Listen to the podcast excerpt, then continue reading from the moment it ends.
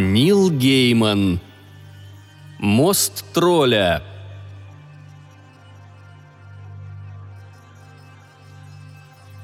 Большую часть железнодорожных путей разобрали в начале 60-х, когда мне было три или четыре, а услуги, оказываемые в поездке, свели к минимуму. И ехать теперь можно было лишь до Лондона, а городок, в котором я жил, стал конечной станцией – Мои самые первые яркие воспоминания.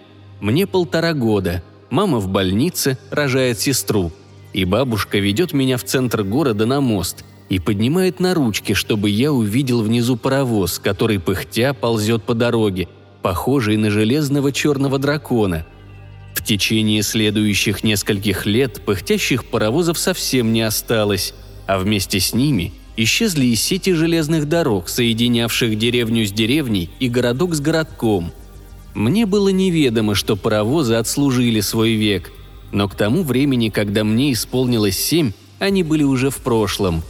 Мы жили в старом доме на окраине города. Напротив было пустое поле под паром. Обычно я карабкался на забор, где читал, укрывшись в тени какого-то деревца.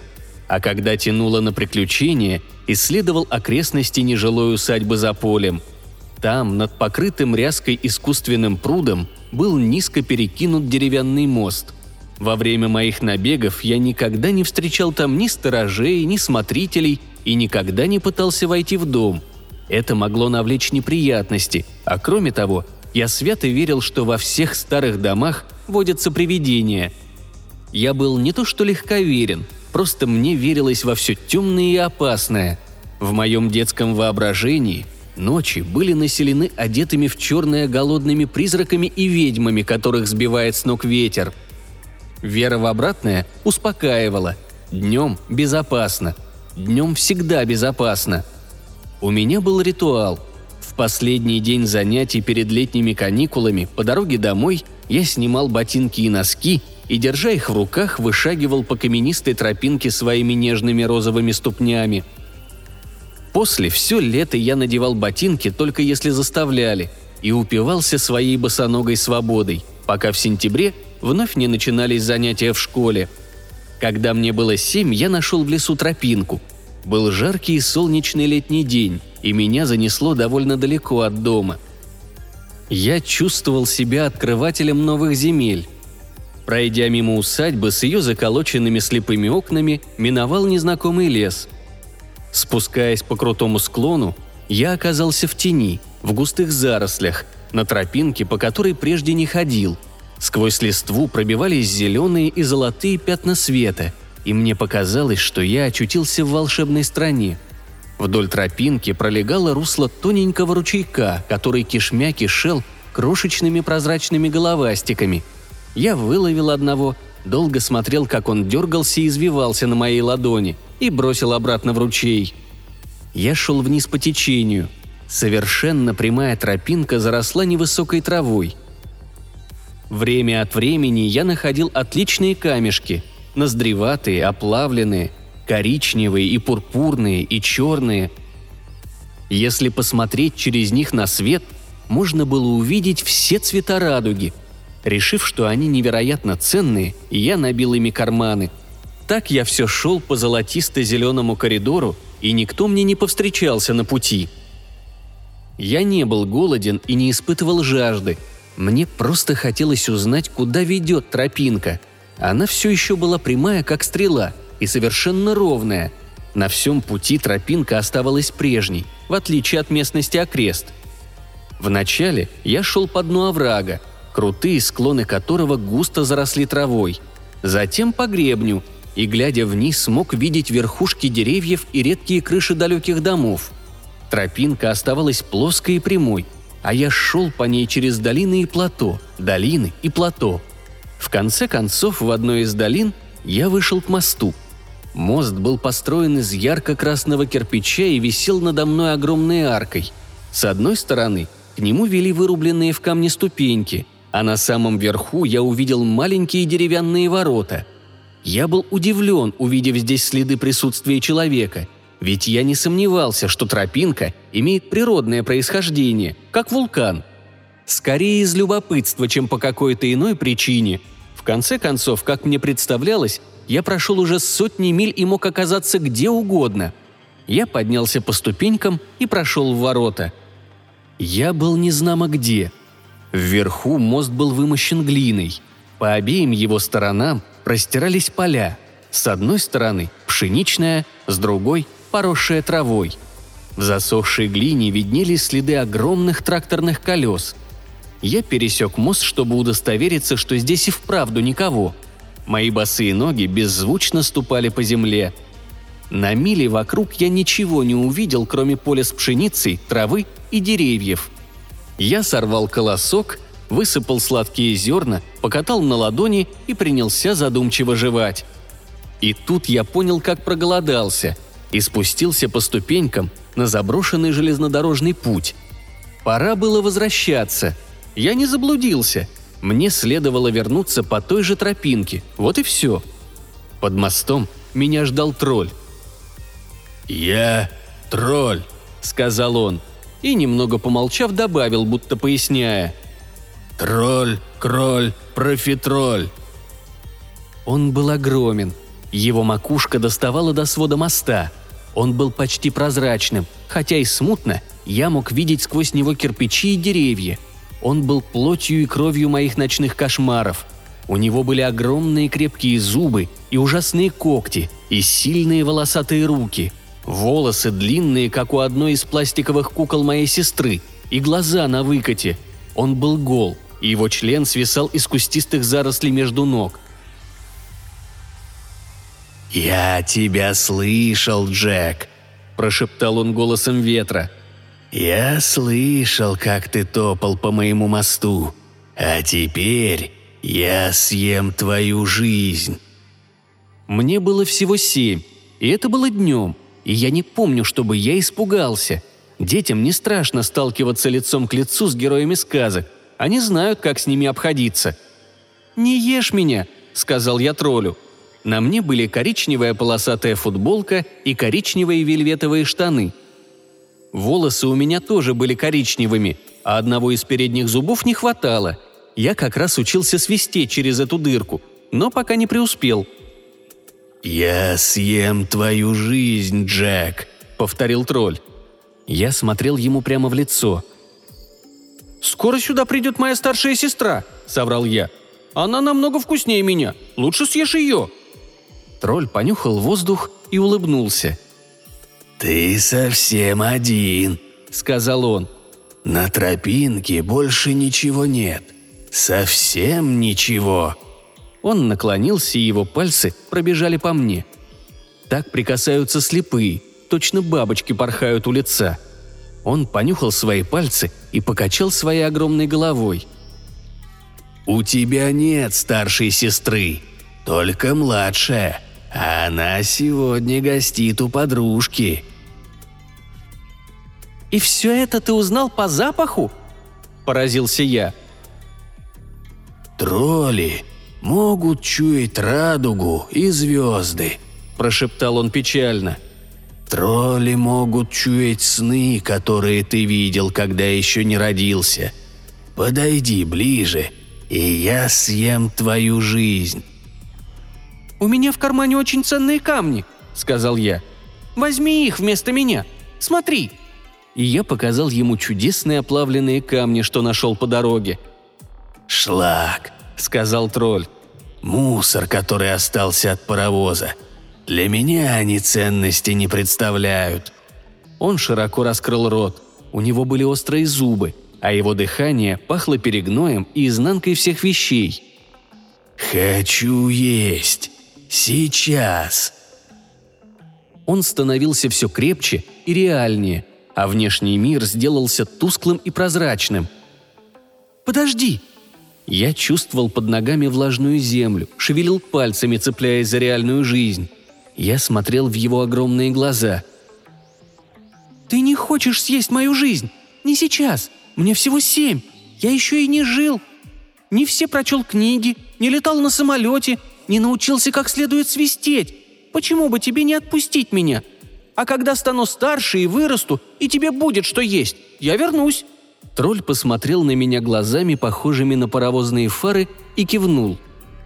«Вот тогда и возвращайся», — сказал он. И улыбнулся.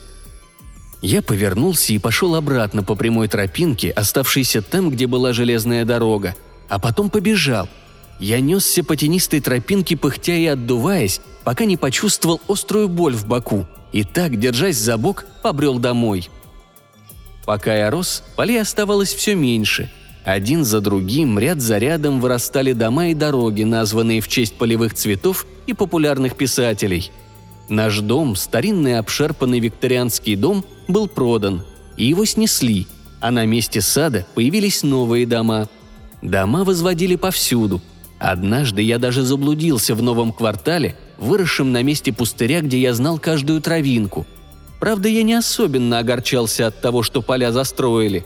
Старую усадьбу купила транскорпорация, и повсюду вокруг усадьбы тоже выросли дома. Через восемь лет я вновь оказался на заброшенной железной дороге, и не один. Мне было пятнадцать. К тому времени я сменил две школы. Ее звали Луиза, и она была моей первой любовью. Я любил ее серые глаза, пушистые каштановые волосы и неуверенную походку – как у олененка, который учится ходить. Звучит банально, за что прошу извинить. Когда мне было 13, я увидел, как она жует резинку, и запал на нее, как падает с моста самоубийца. Главная неприятность заключалась в том, что мы были лучшими друзьями, и оба ходили на свидания к другим. Я никогда не говорил ей о любви, я даже не говорил, что она мне нравится, ведь мы были приятелями только и всего. В тот вечер я был у нее, мы сидели в ее комнате и слушали первый диск группы Stranglers, который назывался «Раттус Норвегикус». Панк тогда только начинался, и все было таким волнующим. Возможности в музыке и во всем остальном казались бесконечными. И вот когда мне пора было возвращаться домой, она решила меня проводить. Держась за руки невинно, как добрые друзья, мы неторопливо шли к моему дому. Луна светила ярко – и мир был видимым и бесцветным, а ночь теплой. Дойдя до дома, мы увидели в моих окнах свет и остановились. Мы говорили о группе, которую я сколотил, но в дом так и не вошли. А потом решили, что теперь я ее провожу, и пошли обратно. Она рассказывала о ссорах с младшей сестрой, которая таскала у нее косметику и духи. Луиза подозревала, что сестра уже занимается сексом с мальчиками. Сама она была девственницей. Оба мы были девственны. Мы стояли на дороге у ее дома под желтым уличным фонарем и с улыбкой смотрели друг на друга, на черные губы и бледно-желтые лица. А потом снова куда-то шли, выбирая тихие улицы и безлюдные тропинки. Тропинка в одном из новых кварталов вывела нас к лесу, и мы не стали сворачивать. Тропинка была прямая и очень темная – и только огни далеких домов светили нам, как звезды, а луна освещала путь. Мы вздрогнули, когда перед нами что-то засопело и фыркнуло, и прижались друг к другу, а когда увидели, что это барсук, засмеялись и продолжили путь. Мы несли всякий вздор о том, что нам снится, и чего мы хотим, и о чем мечтаем. И все это время я хотел ее поцеловать и коснуться ее груди, а может даже раздвинуть ей ноги, это был мой шанс. Мы как раз дошли до старого кирпичного моста и остановились. Я прижался к ней, и ее губы раскрылись навстречу моим. Но она вдруг застыла, словно окаменев. «Привет», — сказал тролль. Я отпустил Луизу. Под мостом было темно, и всю темноту заполнила его тень. «Я ее заморозил», — сказал тролль. «Так что мы можем поговорить и я готов съесть твою жизнь». Мое сердце подпрыгнуло, и я задрожал. «Нет». «Ты обещал вернуться. И вернулся. Ты научился свистеть?» «Да». «Хорошо. Я вот совсем не умею». Он принюхался и кивнул. «Я доволен. Ты вырос, набрался опыта. Больше еды больше меня». Я сгреб в охапку Луизу, послушную как зомби, и подтолкнул к нему. «Не ешь меня? Я не хочу умирать. Возьми ее. Бьюсь об заклад, она вкуснее и на два месяца старше. Почему бы тебе не съесть ее?» Тролль молчал. Он обнюхал Луизу с головы до ног, втягивая носом воздух возле ее ступней и внизу живота, возле груди и волос. Потом посмотрел на меня. «Она невинна», — сказал он. «А ты нет. Я ее не хочу. Я хочу тебя». Я вышел из тени и взглянул на звезды. «Но на свете еще много такого, чего я никогда не делал», — сказал я отчасти самому себе. «Вообще никогда. Я никогда не занимался сексом, никогда не был в Америке. Я...» Я помолчал. «Я не успел ничего совершить. Еще не успел». Тролль не ответил. «Я мог бы еще раз вернуться, когда стану старше», Тролль все молчал. «Я точно вернусь, обещаю!» «Вернешься ко мне?» – спросила Луиза. «Почему? Разве ты уезжаешь?» Я обернулся. Тролль исчез, и со мной под мостом стояла девушка, которую, как мне казалось, я любил. «Нам пора домой», – сказал я. «Пойдем». Всю обратную дорогу мы молчали – она стала встречаться с ударником из моей группы, а много позже вышла за кого-то замуж. Однажды мы встретились в поезде, когда она уже была замужем, и она спросила, помню ли я ту ночь. Я сказал, что помню. «Ты тогда мне очень нравился, Джек», — сказала она. «Мне казалось, ты собираешься меня поцеловать и предложишь встречаться. Я бы согласилась, если бы ты предложил». Но я не предложил. «Да», — сказала она. «Ты не предложил». Волосы у нее были очень коротко подстрижены, и это ей не шло. Больше мы с ней не встречались. Стриженная женщина с натянутой улыбкой ничем не напоминала девушку, которую я любил, и разговор с ней был мне неприятен. Я переехал в Лондон, а потом, через несколько лет, вернулся назад. Но город, в который вернулся, не был похож на тот, что я помнил. Там не осталось ни полей, ни ферм, ни каменистых тропинок. И как только смог, я уехал оттуда в крохотную деревушку в десяти милях от города. Я переехал вместе со своей семьей, так как был уже женат и у меня был маленький сын, в старый дом, который когда-то, в прежние времена, был железнодорожной станцией. Шпалы выкопали, и супружеская пара, жившая напротив, выращивала на том месте овощи. Я старел. Однажды я обнаружил у себя седые волосы, в другой раз, слушая запись своего голоса, понял, что он стал таким же, как у моего отца. Работал я в Лондоне, в крупной звукозаписывающей компании. Обычно ездил в Лондон поездом, а вечером возвращался назад. Мне пришлось снять там крошечную квартирку. Трудно было всякий раз возвращаться домой, поскольку группы, которых мы записывали, выбирались на сцену не раньше полуночи. Это тоже означало, что если хотел, я легко мог заняться случайным сексом – а я хотел. Я думал, что Элеонора, так звали мою жену, мне следовало сказать об этом раньше, ничего не знает о других женщинах. Но однажды, зимним днем, вернувшись домой после двухнедельной увеселительной поездки в Нью-Йорк, я обнаружил свой дом пустым и холодным. Она оставила мне письмо, не записку.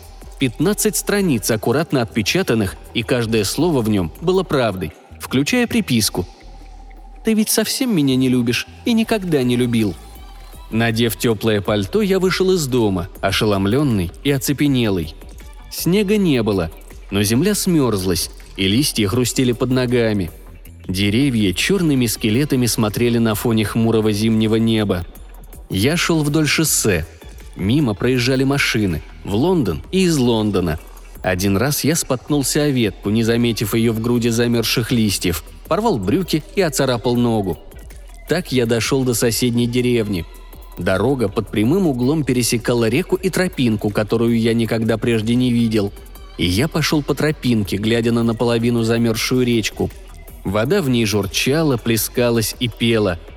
Заросшая травой тропинка вела через поля. Она была прямой, как стрела. В одном месте я нашел присыпанный землей камень. Я взял его, очистил от грязи, это был кусок оплавленной породы красноватого цвета со странным радужным блеском. Я положил камень в карман пальто и держал в руке все время, пока шел, ощущая его надежное тепло.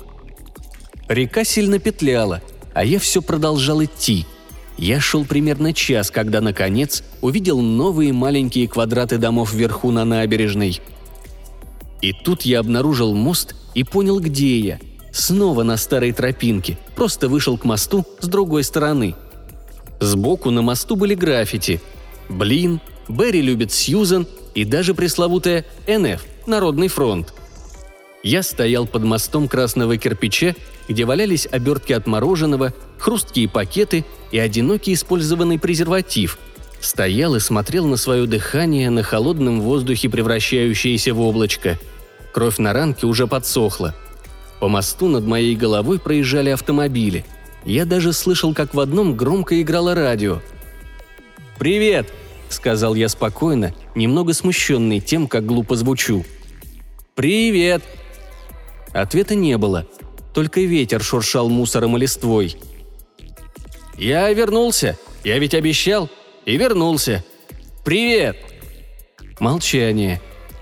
И я заплакал, нелепо и беззвучно. Чья-то лапа коснулась моего лица. «Я не думал, что ты вернешься», — сказал тролль. Теперь он был моего роста, а все остальное осталось прежним — спутанные длинные волосы застрявшими листьями, огромные печальные глаза. Я пожал плечами и вытер рукавом лицо. Но я вернулся. Над нами, весело крича, пробежали трое мальчишек. «Я тролль», — сказал тролль очень тихо и испуганно. «Тролль, кроль, профитроль». Его трясло. Я протянул руку и взял его за огромную когтистую лапу — «Все нормально», — сказал я. «Правда, все хорошо». Он кивнул. Тролль повалил меня на землю, на листья, на обертки и использованный презерватив, придавив своим телом.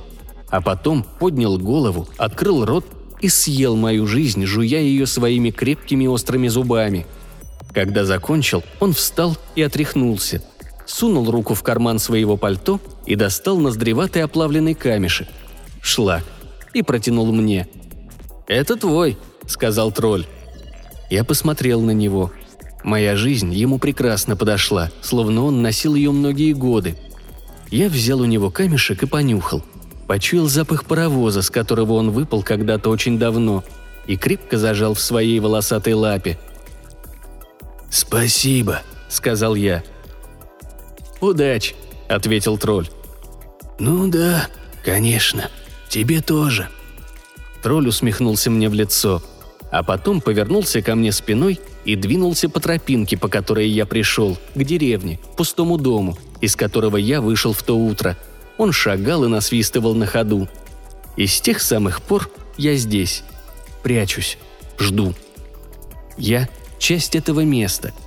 Из тени смотрю, как мимо проходят люди, как они выгуливают собак, говорят, в общем, живут своей жизнью – Порой люди заходят под мост, постоять, пописать, заняться любовью.